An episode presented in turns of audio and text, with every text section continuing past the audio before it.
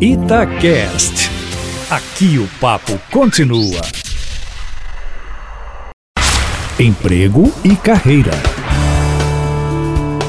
Jaqueline Rezende, percepção minha, tá? Vou deixar os nossos ouvintes um pouquinho de lado hoje.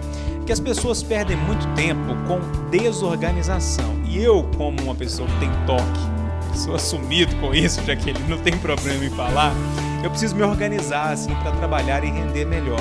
Mas tem muita gente que, na minha opinião, acaba se perdendo naquela bagunça toda. A pergunta é: como que fecha essa equação? Já? Não ser muito chato na organização, mas também não se perder na bagunça.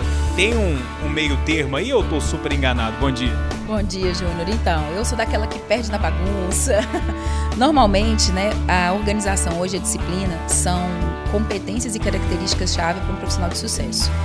Claro que o meio termo, para que você não fique extremamente fechado, né, só na organização e acabe não conseguindo lidar com as intercorrências do dia ou com os problemas, isso pode ser prejudicial.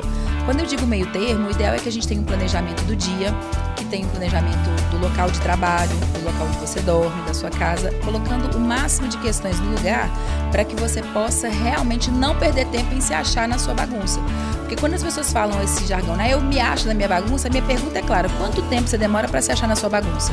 E tempo é dinheiro, tempo é produtividade e, claro, demonstra que você, quanto mais disciplinado e organizado, com certeza me passa mais segurança e credibilidade. Fiquem atentos. Não precisa ser chato também, né, Jair? Não precisa ser neurótico, né? Mas o ideal é que a gente tenha o máximo de organização.